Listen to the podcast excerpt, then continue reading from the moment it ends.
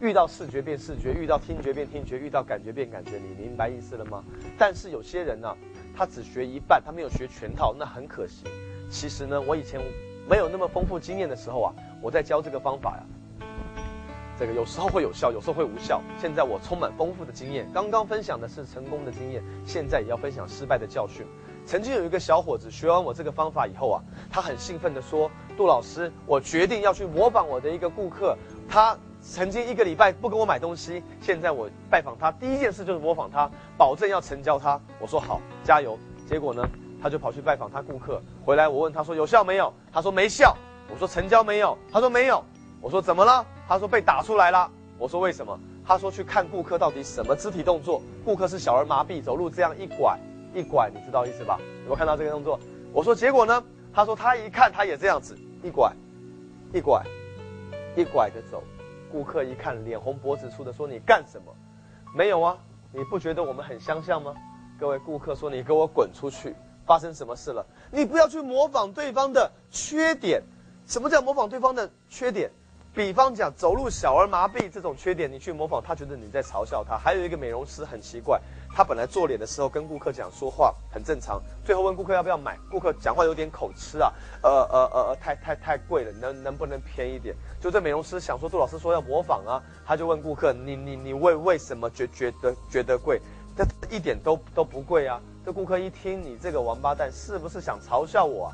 结果站起来就走掉了，怎么会这样？这些经验就是什么？就是失败的教训。记住，模仿别人好的，比方讲，人家坐下来，你可以模仿别人翘脚，模仿别人放下，模仿别人手抱胸，模仿别人叉腰，别人抓痒可不可以模仿？可以。别人呃笑可不可以模仿？你也可以笑。别人打喷嚏可不可以模仿？诶，通常也可以，因为是正常动作。别人手挖鼻子，你要不要模仿？当然是不要，你手摸一下鼻子就可以了，明白吗？好，那。我还有一个经验，就是模仿的时候啊，要抓住那个正确时机。比方讲，有一个陈小姐跟我八年没见面，我刚学完这个方法，很兴奋去找她。哎，陈小姐好久不见了，我希望她很喜欢我，所以我特地模仿她呀。陈小姐说：“哎呀，杜云生好久不见。”我说：“哎呀，陈小姐好久不见，握手。”她说：“来，请进。”我说：“来，你也请进。”她说：“来，换拖鞋。”我说：“来，你也换拖鞋。”她不换我不换，她一换我就换。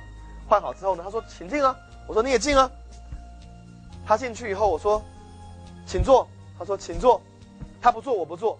他一坐我就坐。坐下来之后呢，他翘脚，我也翘脚；他放下，我也放下；他手抓痒，我也抓痒；他喝茶，我也喝茶；他放下，我又放下。他看我，我看他，两个人就这样模仿了半小时。他上厕所，我上厕所；他回来，我回来。半小时之后呢，我说：“陈小姐，你觉得今天我有没有很不一样？”他说：“有啊。”我说：“你觉得我哪里不一样？”他说：“我觉得你像神经病。”我才发现，我模仿他被他发现了。各位，要模仿对方，但不要被对方察觉。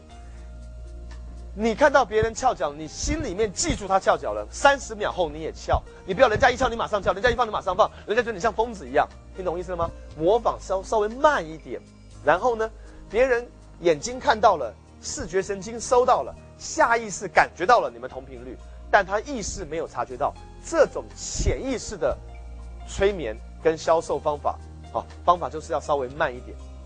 那这个方法虽然有效，你要去多练习。你可以找你的同事练练看，两个人模仿会有什么效果。曾经我在课堂上安排两个人，一个 A 一个 B 上台，那 A、B 是互相不认识的，我让 A 进入一种状态，回想某一件事情，他要想什么随便他，他就低头想。我让 B 模仿 A 的动作。完全模仿了十分钟，这个 A 头低下来，这个 A 嘴角下垂，这个 A 两眼无神，他在想事情，进入状态了。B 也完全的模仿。十分钟后，我叫 A 写下来，你在想什么？A 写完了，我叫 B 写下来，你觉得他在想什么？你觉得他的情绪当时如何？B 写了，情感陷入低潮。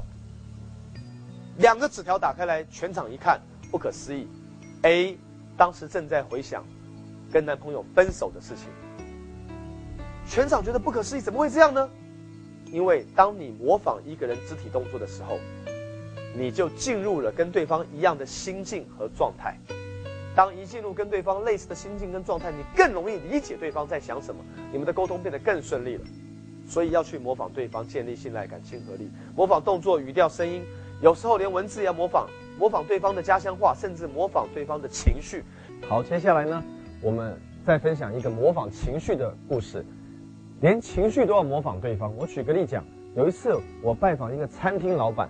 那到了那个餐厅之后呢，他事实上跟我以前是有交情、认识过的，所以呢，我准备要卖他啊，那个大概一人一套的教材。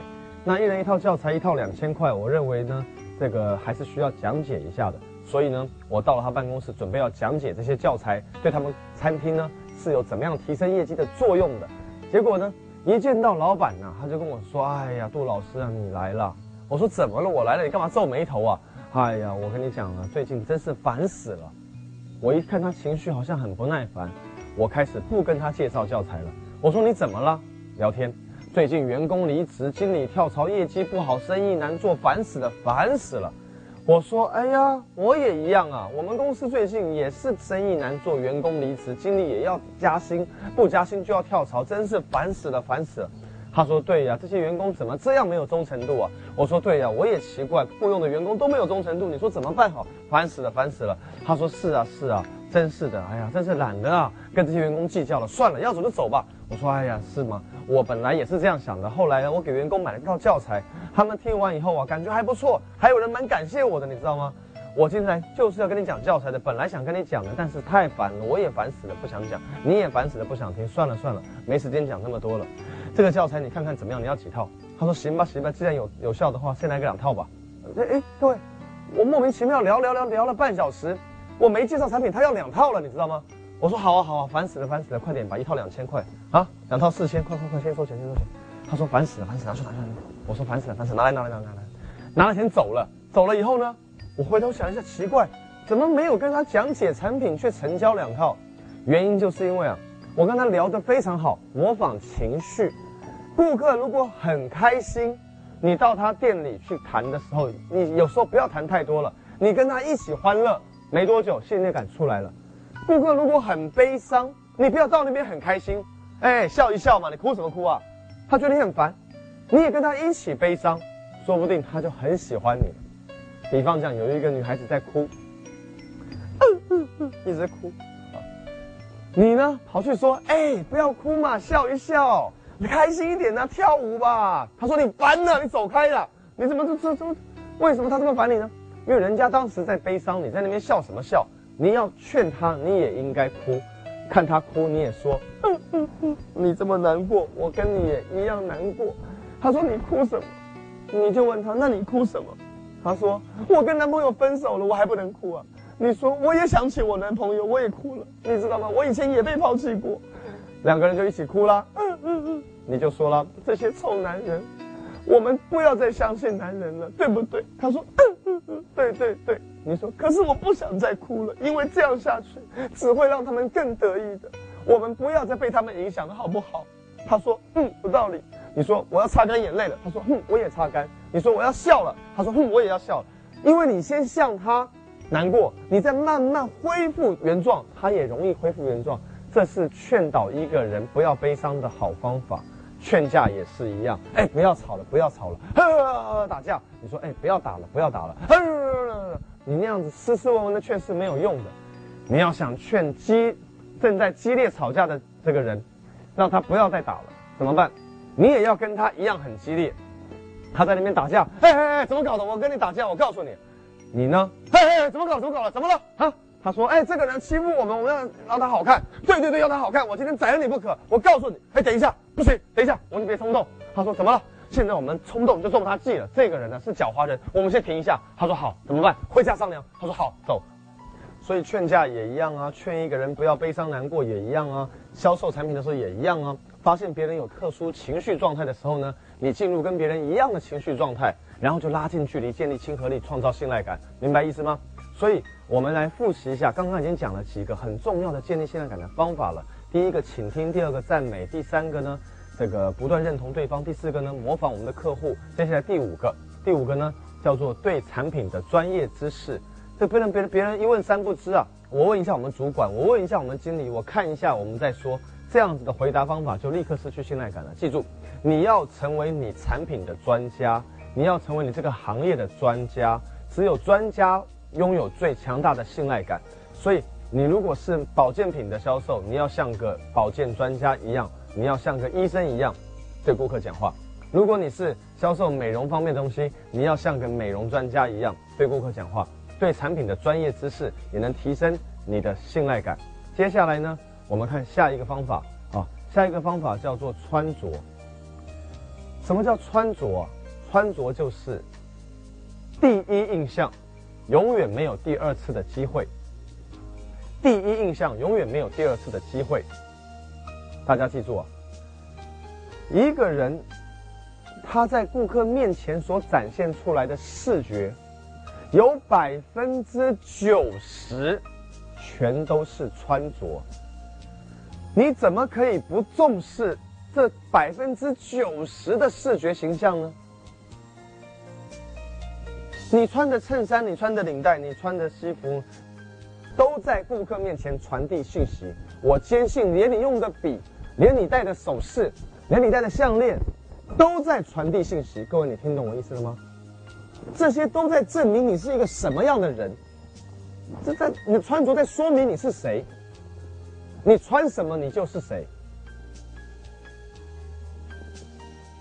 第一印象没有第二次机会，第一印象破坏以后，顾客对你现在敢打折扣，下次你要想再挽回的话，要费更多的功夫、跟时间、跟精力、跟力气。在电梯里面从一楼走到十楼，这短短的可能两分钟时间。你想象一下，在你旁边的这个陌生人，你可能看一眼，就可以判断你想不想跟他讲话哦。为什么？从哪里判断？从从外形判断。要想测试一个员工是否拥有良好的信赖感跟呃交际手腕，你让他去坐电梯，在电梯里面想办法叫他跟陌生人交朋友，能不能卖掉东西就知道了。在电梯短短的两分钟要能卖掉任何东西的话，这个人信赖感很强烈。最短的时间创造最大的信赖感。有很多方法，你每一个都要用。穿着是最轻松、最省力的。为什么？早上起床才用多十分钟的时间去打量一下自己的穿着，你一天几十几个小时都可以赢赢在穿着上，你何乐而不为呢？早上起床你少费了十分钟去重视穿着，你一天十几个小时都输在穿着上，你何苦呢？很多人说杜老师啊，这个你你讲这个好像说太势利了吧？非要穿的好看才行吗？非要穿着这个整齐啊，这个看起来很美丽才才行吗？我们不能以貌取人，这是我们从小到大被教育的事情。但是我想坦白的告诉大家，包括你自己也不例外，全世界每个人虽然知道不要以貌取人，但是都还是在以貌取人。你开奔驰车去借一百万，跟骑自行车借一百万。效果应该不一样吧？每个人都还是在用外表打量别人，你也不例外。既然这是人的本性，你何苦要输在这件事情上面？只要每天多花一点点精神，你就可以赢十几个小时。这一定要重视。想象一下一个画面：有一天你要成交了，跟客户谈了一个小时，客户终于答应要买了。你很开心的拿出皮包，拉链一打开，发现。里面的那个订货单揉成一团了，拿出揉成一团的订单以后，找笔的时候发现笔又漏水了，整个大拇指跟食指上面全是圆珠笔的水。顾客看到这个景象了，你想象一下你有多尴尬。顾客拿起笔签字的时候，突然看到你皮包破个洞，里面还露出了几根皮包的线条，请问一下在座各位。你看到这个画面了啊？如果你当场在顾客面前想要成交，你觉得容易吗？顾客可能会说什么？呃，你的产品很好，但我要再考虑考虑。为什么？顾客其实看到皮包破洞、笔漏水，也看到了这个订单揉成一团了，并不代表产品不好，但是他会联想，这个人连皮包都破洞了，订单都破揉成一团了，笔都漏水了，这个人。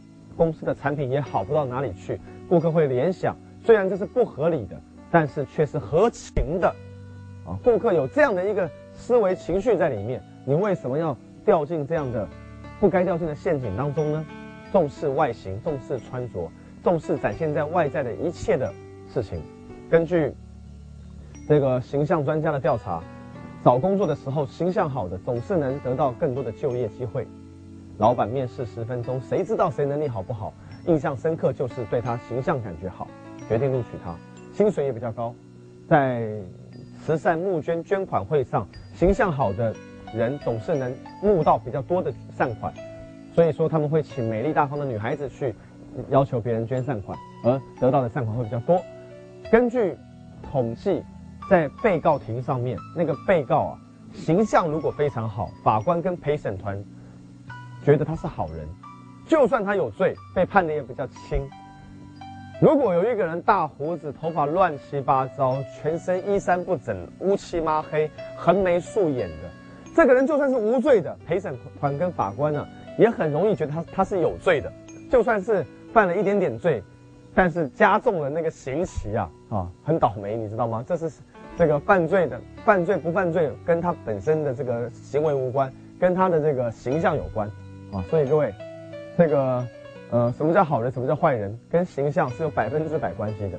你说杜老师啊，这么简单的事情，你还要讲多久啊？形象就形象嘛，没错。我想告诉你，我还要讲多久？我还要讲很久，因为这太重要了。大多数人都不重视他的形象，你懂？你知道？你明白？你做到了没有？现在就看看你的穿着，你就知道了。你今天一天为什么成交率变低了？你的形象不够好，现在呢，我要再跟大家讲一个亲身经历的故事。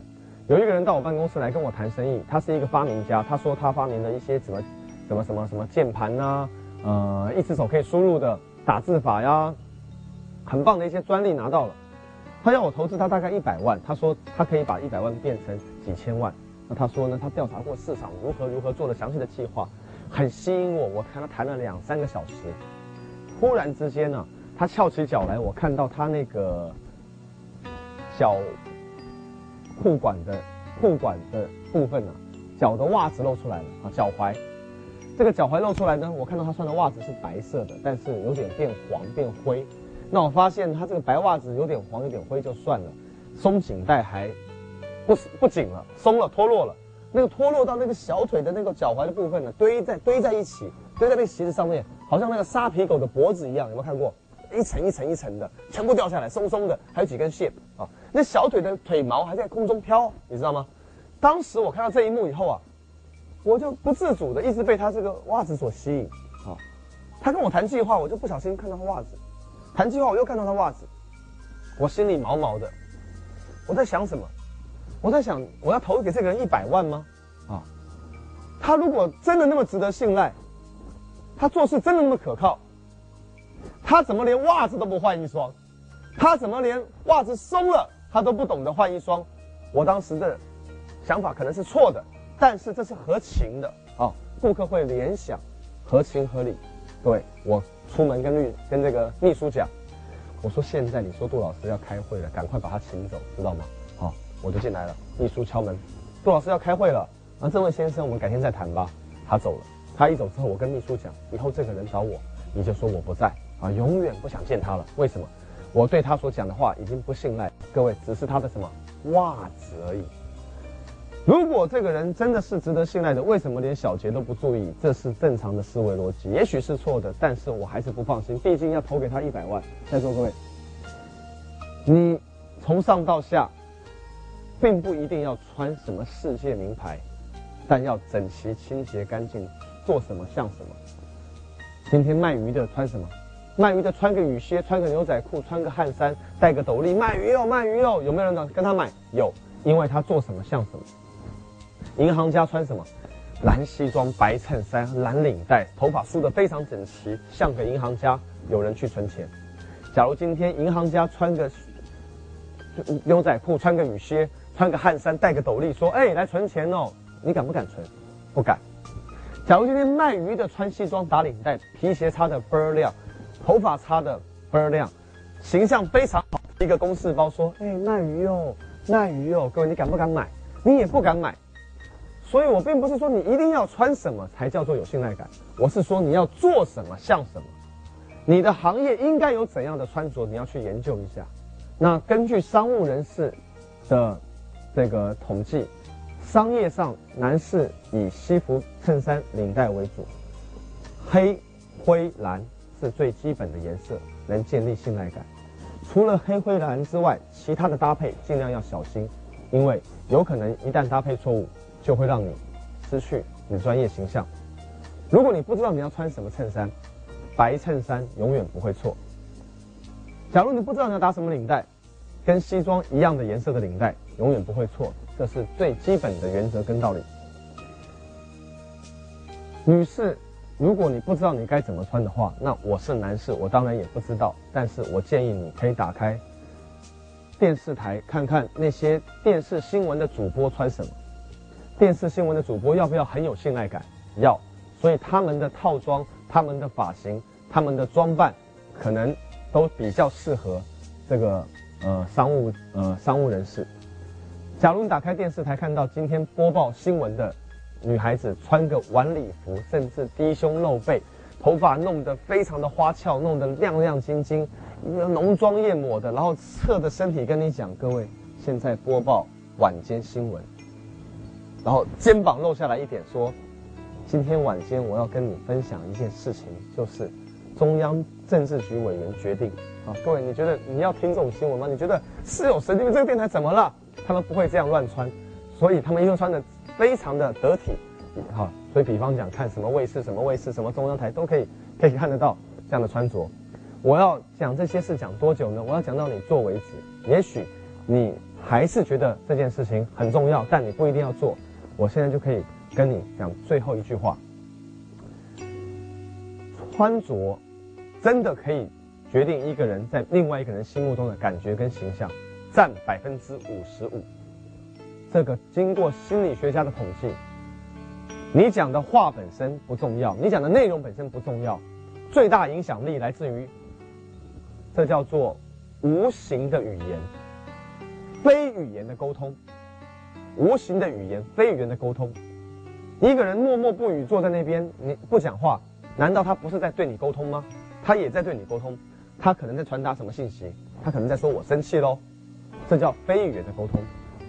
再举个例讲，在酒吧，如果男士接近女士，静静的讲一句悄悄话，可能这也是一种友好亲密的暗示，这叫非语言的沟通。讲什么内容不重要了，因为很接近，所以所以怎么样？所以让你觉得他可能想追求你，对不对？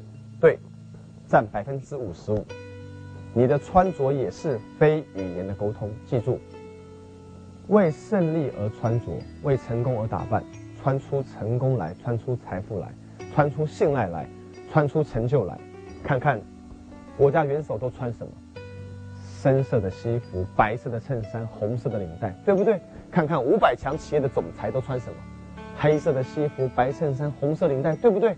这是领袖人物的穿着，你就模仿领袖人物穿着，你就有机会变成领袖人物，因为别人觉得你像领袖，于是跟随你。记住，有一次我公司面试了一个人，他戴个眼镜，头发短短的，梳得很干练，穿个西服，胖胖的。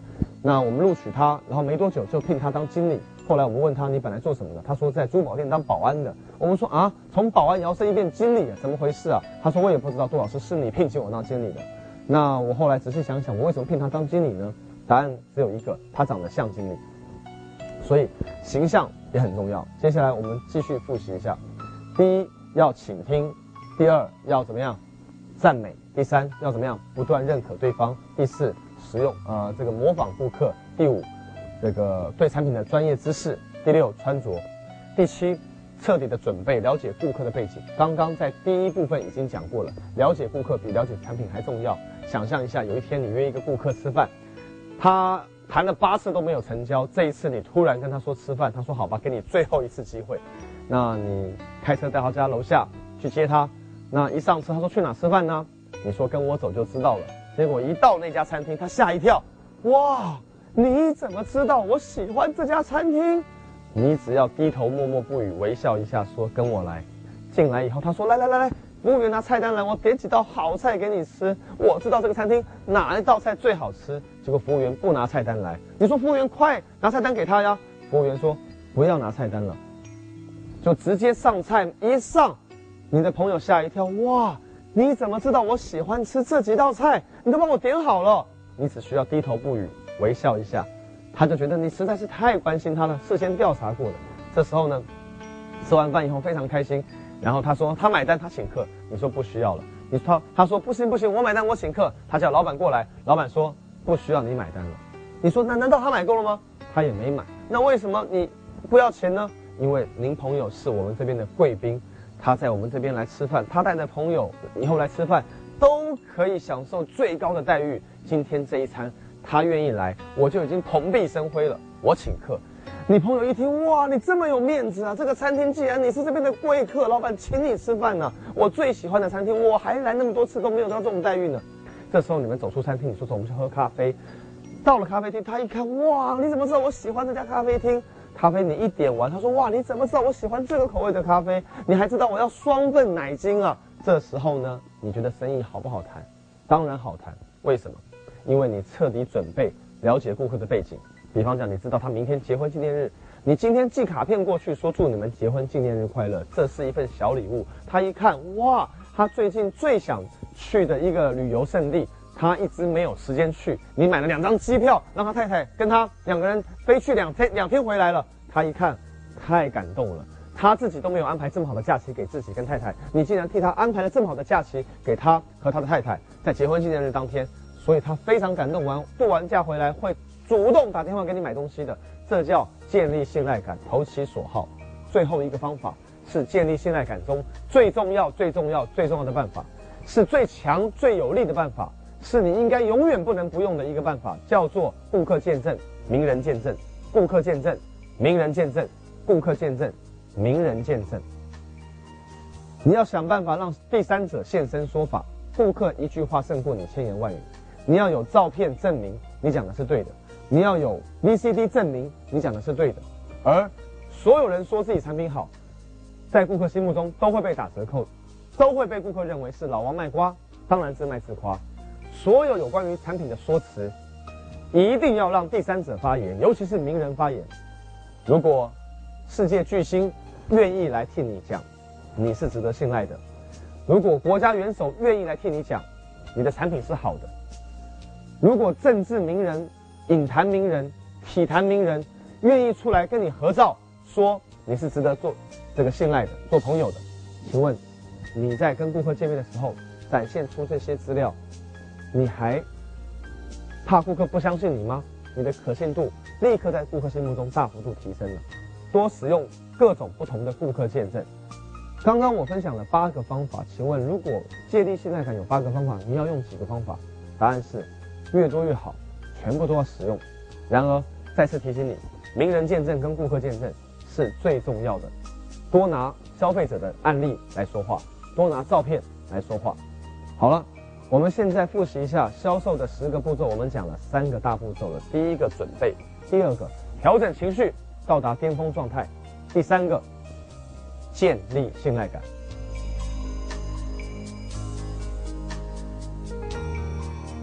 好，那接下来信赖感建立完毕之后，我们要做的第四件事情，叫做找出顾客的问题、需求与渴望。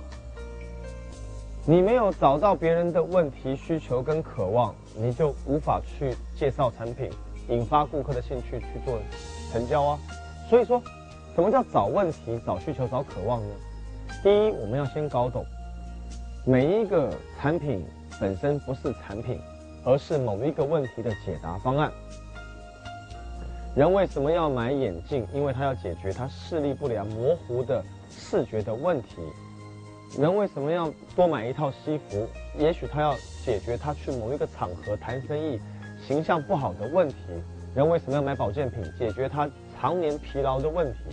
人为什么要买电脑？可能要解决他这个工作时间过长的问题。他可能是有各种没效率的活动太多了，他要解决问题，所以他用电脑了。呃，人为什么要买一只手机？他要解决他联系亲友不方便的问题。在座各位，每一个人都至少在提供给别人一种以上的问题的解答方案。所以你卖的不是产品，是什么？是问题的解决方案。好，OK。换句话说，你在销售的时候要先找别人的问题，很多人说要卖什么产品？要卖顾客有需要的产品。错，顾客没有需要。什么叫需求？需求是被问题所引发出来的。我没有买保健品的需求，那是因为我有这个疲劳的问题，所以我决定要买一个抗疲劳的保健品。你问我说，杜老师，请问你用美容品有什么需求吗？我没有需求，但我对于经常这个呃，比方讲说这个呃四处旅行，这个出差不能这个按时的保养皮肤。我对于这个方便携带的美容保养品是有需有个需求的。为什么会有这个需求呢？是因为我有一个经常旅行出差不方便护肤的问题，所以我才产生了一个需求。你说杜老师，你想吃保健品吗？你现在对保健品最大的需求是什么呢？我没有需求，你应该找我的问题。我经常讲话嗓子容易哑，你要是告诉我说嗓子哑，这样下去会影响你的事业，所以杜老师，我有一个保健品能让你啊。永远保持啊非常亮嘹亮的嗓音哦，我一听我可能就立刻有需求了。为什么？因为我的问题决定了我的需求。所以记住，问题是需求的前身。问题是需求的前身。问题决定了需求。问题决定了需求。我举个例讲，比方讲说，今天有一个人说我要换工作，你问他。你需要换工作的时候，首要条件是什么？他说必须要离家近。你去猜猜看，他现在的工作一定离家太远了。十次有九次是答对的。有一个人说我要换男朋友，你问他现在我帮你介绍男朋友，首要条件是什么？他说我一定要一个专一的。你去猜猜看，他上一个男朋友一定不专一。问题决定了需求，十次有九次都是对的。我问你，你要买一套房子吗？你说要。我问你最需要什么样的房子？你说必须要邻居素质好的，环境好的。我赌你现在的环境一定不太好，邻居素质一定不好，产生了很大的什么问题？问题决定了需求。你说你要换车，我说你要怎样的车？你说一定要换一台省油的。我保证你现在的车一定很耗油。听懂我意思了吗？一个人有什么问题，接下来他才会有什么需求。所以不要问别人有什么需求，他不知道。你要问他，这个问题已经多久了？这个问题严严重下去会怎么样？这个问题你要不要解决？当他说有问题，并且承认要解决的时候，就自动知道他的需求了。找问题是有方法的，通过发问技巧。我在呃其他的影片中会挑出这部分来详细教大家如何找出顾客的问题、需求跟渴望。但是我们现在需要懂几个基本理念：顾客是基于问题，而不是基于需求才做决定；顾客是基于问题，而不是基于需求才做决定。今天有一个人他胃痛，痛得不得了，你问他要不要买胃药？要。你问他要不要照胃镜？要。你问他要不要去去医院做检查？要。他痛，基于问题，而不是基于需求做决定哦。他胃不痛的时候，你问他要不要照胃镜？他不需要。你问他要不要吃胃药，他说暂时不需要。你说你有胃病，你难道不知道吗？去医院检查吧。他说暂时不要，为什么？没问题，没有感受到问题存在就没有需求，听懂了吗？要找问题，要刺伤顾客的问题，要扩大他的问题，要扩大他的伤口。顾客不痛，顾客就不会做决定。要让顾客痛，他就会做决定。牙痛不是病，痛起来要人命。每一个人都有蛀牙，但是看医生没有？没有，为什么？因为暂时问题不大。等到什么时候你看医生痛了，决定要看了，但明天又不看了，为什么？因为又不痛了，要痛的不得了，肿起来了，你终于要看医生了，对不对？不见棺材不掉泪，不到黄河心不死。每一个人都有问题，但不想解决，为什么？大家记下来第三个问题：人不解决小问题，人只解决大问题。所以你要把他的小问题扩大，这是销售过程中的重要技巧。顾客的问题越大，需求越高，顾客愿意支付的价格也越高。问题越大，需求越高，顾客愿意支付的价格也越高。突然之间，飞机晚点到不了了，这时候呢，我必须要坐车才能到我要去的城市。他说：“两千块，你去不去？”如果去那边必须要演讲，有两百个人在等我，各位三千块我去不去？也去啊。为什么？因为需求太大了，顾客问题越大，需求越高，顾客愿意付的价格也就越高。现在，如果我正在高速公路上抛锚了，我不赶时间，我可以慢慢回家，问题不大，需求不大，愿意付的钱也不多。我必须要赶时间解决一件严重的事情，可能你收我五千块带我回家，我都必须要付给你，对不对？所以说。这个原则告诉我们要去找问题、扩大问题，才能刺激需求，才能提升顾客的渴望。所以，刚刚我跟大家分享的概念，希望大家在这部分先明白、先了解。通过发问，通过跟顾客谈话，有策略的引发他的问题需求，刺激他的渴望，然后才能进行下一步骤。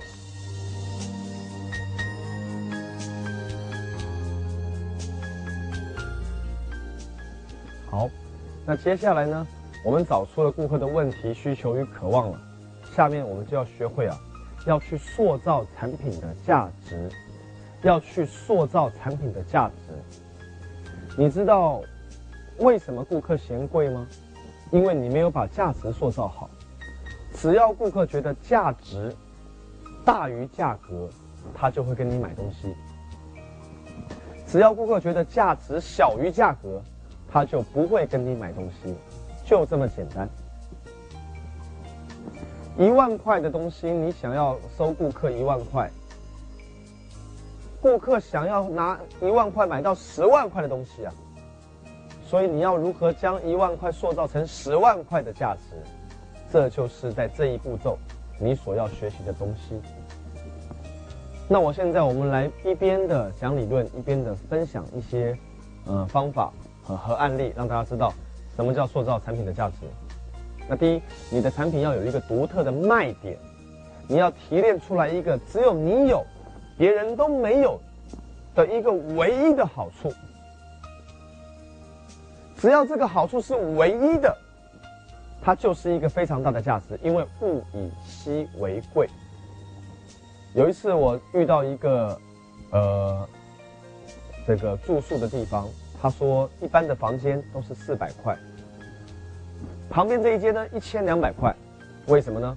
因为里面的床是明清时代的龙床，整个我们的旅游区当中，只有一张这个龙床，里面所有的家具全部都是几百年前的古董。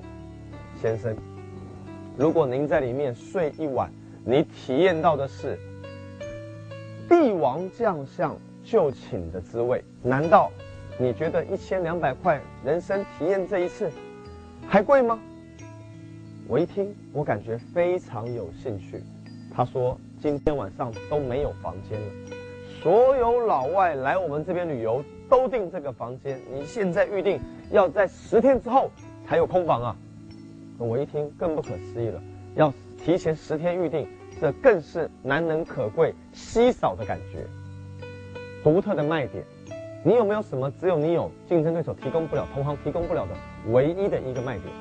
比方讲，你说奥运金牌有一百位都唯一指定使用你的产品，同行当中谁都说不出这一句话，只有你说得出来。这就是在塑造产品价值的一个方法之一，叫做独特的卖点。接下来我们再分析还有没有下的下一个方法呢？有。有人说，呃，杜老师，我的电脑为什么卖不出去？我说，请问一下，你在卖的电脑有什么最大的产品特色？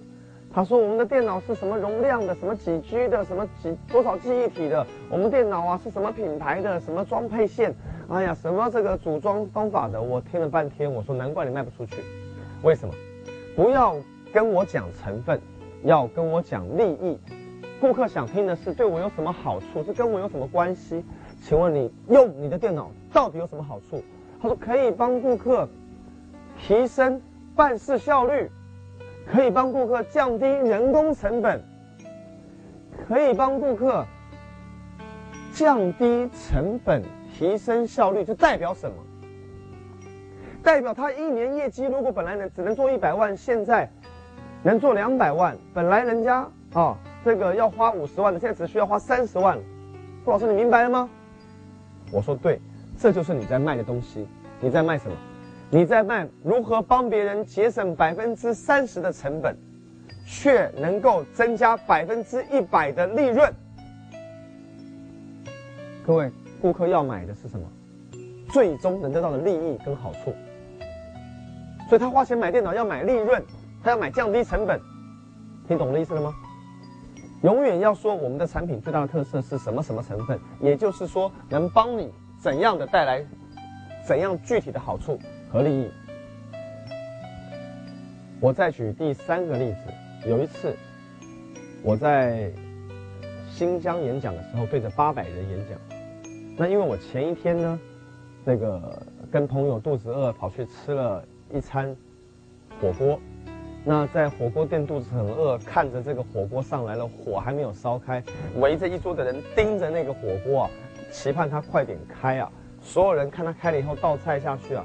就拼命吃，吃了一个小时回去，感觉心满意足啊，所以呢印象深刻。隔天八点多啊，昨隔天对八百多个人演讲，就顺便提到塑造产品的价值，我就把这个故事给讲出来了。我说各位，有一家店，它这个火锅的名字叫小肥羊啊啊，有一家店，他卖的火锅呢，不用沾小料，而且汤里面全都是七百五十六种药材。熬出来的骨汤，这个浓汤，你喝一口鲜鲜美的滋味，甘醇的滋味不说，里面七百五十六种营养素迅速被人体吸收之后，能让人精神百倍，活力充沛。然后，在汤烧开之后，拿薄薄的羊肉涮下去，在三到五秒之内，羊肉立刻变颜色。但是久煮而不烂，永远保持鲜嫩多汁，入口即化。如果你吃瘦的部分，你觉得柴而不瘦，瘦而不柴；如果你吃肥的部分，你觉得肥而不腻；如果你吃肥瘦相间的，你觉得入口即化。如果你吃的是他们所谓的冻豆腐，你会发现，它将所有的浓汁、甘甜的美味已经完全融入冻豆腐中。经过煮了三到五分钟之后，冻豆腐拿到嘴巴里面，一咬进去要小心。第一，汤汁会迅速溅溅出来，所以你嘴巴要闭紧。第二，闭紧之后，所有的浓汁在口腔四周围，从舌舌尖到舌苔到牙龈到上唇到下唇，充满口腔内所有感官细胞。这时候，鲜汤的滋味已经从口腔。渗入你的视觉神经，看到画面；听觉神经听到声音；感觉神经感受到，仿佛整个人的细胞都被那一口从冻豆腐中溢出来的汤一样的完全的释放。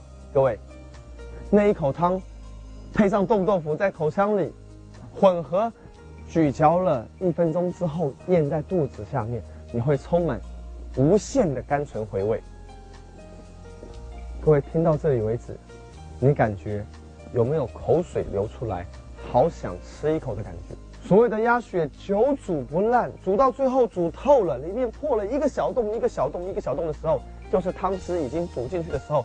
这时候渗在鸭血里面的浓小肥羊浓汤的味道，跟药材跟鸭血本身的香味混合在一起，入口滑了一下，在舌苔上面。滚烫的汤汁和鲜滑的触感，这时候在你口腔里面只需要紧紧的一闭，不需要多次的咀嚼，它连汤带血豆腐形成迅速滑入食道的一种滚烫快感。各位，血豆腐是不是这种感觉？如果是的话，你现在已经感受到好像你嘴巴里正在吃的感觉了。如果没有吃过的话，你去试试看，就是这种感觉。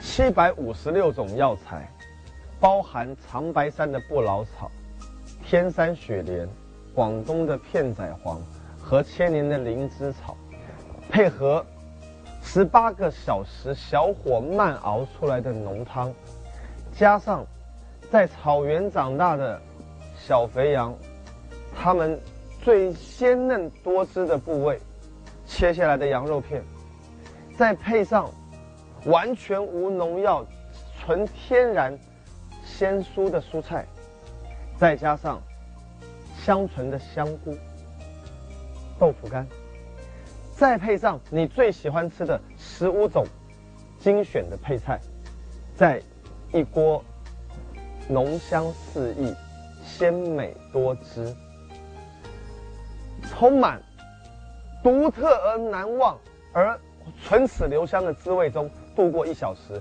回去至少在八到十个小时之内，你不想刷牙，你也不想换衣服，因为全身上下都充满那种难忘的独特香味。这就是我那一天在八百多人现场讲的原版的小肥羊的那个介绍词。不知道你现在听了什么感觉？当时八百多个人在现场听完我讲完之后，那个城市的三家小肥羊类似的火锅店全部都有我们现场的学员。我没有要帮他们店里做广告的意思，我也没有经营这个餐厅的生意，我只是天然的、独特的一种好东西跟好朋友分享的感觉，自然的讲出去，把感受说出来，这种也算叫做塑造产品的价值。打动你的情绪、情感，也叫塑造产品的价值。用充满想象力、有创意的形容词去形容你要形容的事情。一般人只会说：“哎呀，这个女孩子好美啊，好美啊。”会塑造的人会说：“这个女孩子，你看看眉清目秀、唇红齿白，你看看瓜子脸的清秀，你看看她这个乌溜溜的秀发披肩膀，你看看她走起路来婀娜多姿、杨柳腰。”你看看，她身高一米七零，配上她美丽的双眼，配上她高贵的气质，你看看，这女孩子，她在讲起话来，动人的声音，走起路来，婀娜多姿的身影，千娇百媚，雍容华贵。自古以来，所有对于美女的形容词。倾国倾城，一代佳人。自古以来，所有对于美女的称赞词，在她身上，已经找不出任何一个不适用的一句话了。可以这样说：五千年来，尧虞夏商周、秦汉三国、魏晋南朝北朝、唐宋元明清，直到现在，共和国。中国四大美女王昭君、貂蝉、杨贵妃、西施，所有四大美女的优点在她身上还不如这位女士的万分之一。站在那里亭亭玉立，白雾苍苍，绿草茫茫，有位佳人在水一方，可出淤泥而不染，濯清涟而不妖，可远观而不可亵玩焉。在座各位，我刚刚讲了一大堆什么词？形容词，形容什么？形容一位美女，形容一位女士的气质、样貌、身形，形容她的对她百般的称赞，这些形容词正是你应该充满头脑的词汇。你要有引引发人们情感的词汇在投稿里面，在这个地方能塑造产品的价值。我再跟大家举一个塑造产品的案例跟方式。杜云生老师读了四千本以上不同的创业、致富、营销类的成长书籍，通常不是读大陆版本的，是海外版本的。但如果我们以人民币计算的话，四千乘以三十块一本的话，也要多少呢？十二万。如果十二万的花费你花下去了，你就算有这个钱，读完四千本，要多长时间呢？我去上世界大师的课程，上了超过一百位以上。如果你要上乔吉拉德的课，你要去美国，机票钱不算，翻译费不算，光学费。如果你要上汤姆霍普金斯的课，光机票钱不算，住宿费不算，翻译费不算，光学费。亚伯拉罕的课程，世界第一名行销大师，机票住宿不算，光学费，可能每上一个要花一万美金，一百个又是一百万美金，一百万美金加十二万人民币，还要十六年时间。今天。你只需要在我的绝对成交三天的课程里面，可以把全套的模式全部搬回家。你只需要在我的赚钱机器三天的课程里面，全套搬回家，一共六天时间省我十六年，加上一百多万的学费的节省。难道你觉得投资两三万块钱来上课不值得吗？在座各位，刚刚我使用的方法叫做塑造产品的价值。你知道全世界什么最好卖吗？全世界最好卖的产品叫做钱。你在卖的是钱，你要将产品的利益换算成钱，像刚刚卖电脑一样，像刚刚卖杜老师的培训班一样，你要换算成钱，让顾客觉得他今天投入，明天会带来回报，或者今天投入就省了多少钱，这就是值得的。损失一个客户，有没有损失一千元？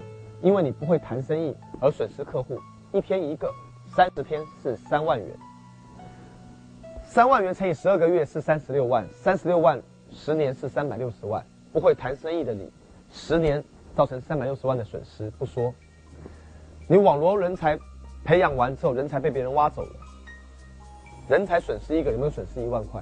一个月一个是一年十二万，在座各位，三百七十二万的损失。如果你能学到就算了，关键是时间花下去了还不一定学得到你该学到的东西。再说十年后就算学到，你多大年纪了？今天只需要在绝对成交上面投资一万两千元的话，你能节省三百六十万的损失，让你学会成交人才、网络人才，让你学会成交客户、留住顾客，难道你觉得不值得吗？刚刚我所说的话叫做塑造产品的价值。所有事情都可以换算成钱，所有的服务都可以换算成钱，钱是世界上最好卖的东西。如果有一个水晶球告诉你股票一定大涨，你买不买？如果是真的房地产一定大涨，你买不买？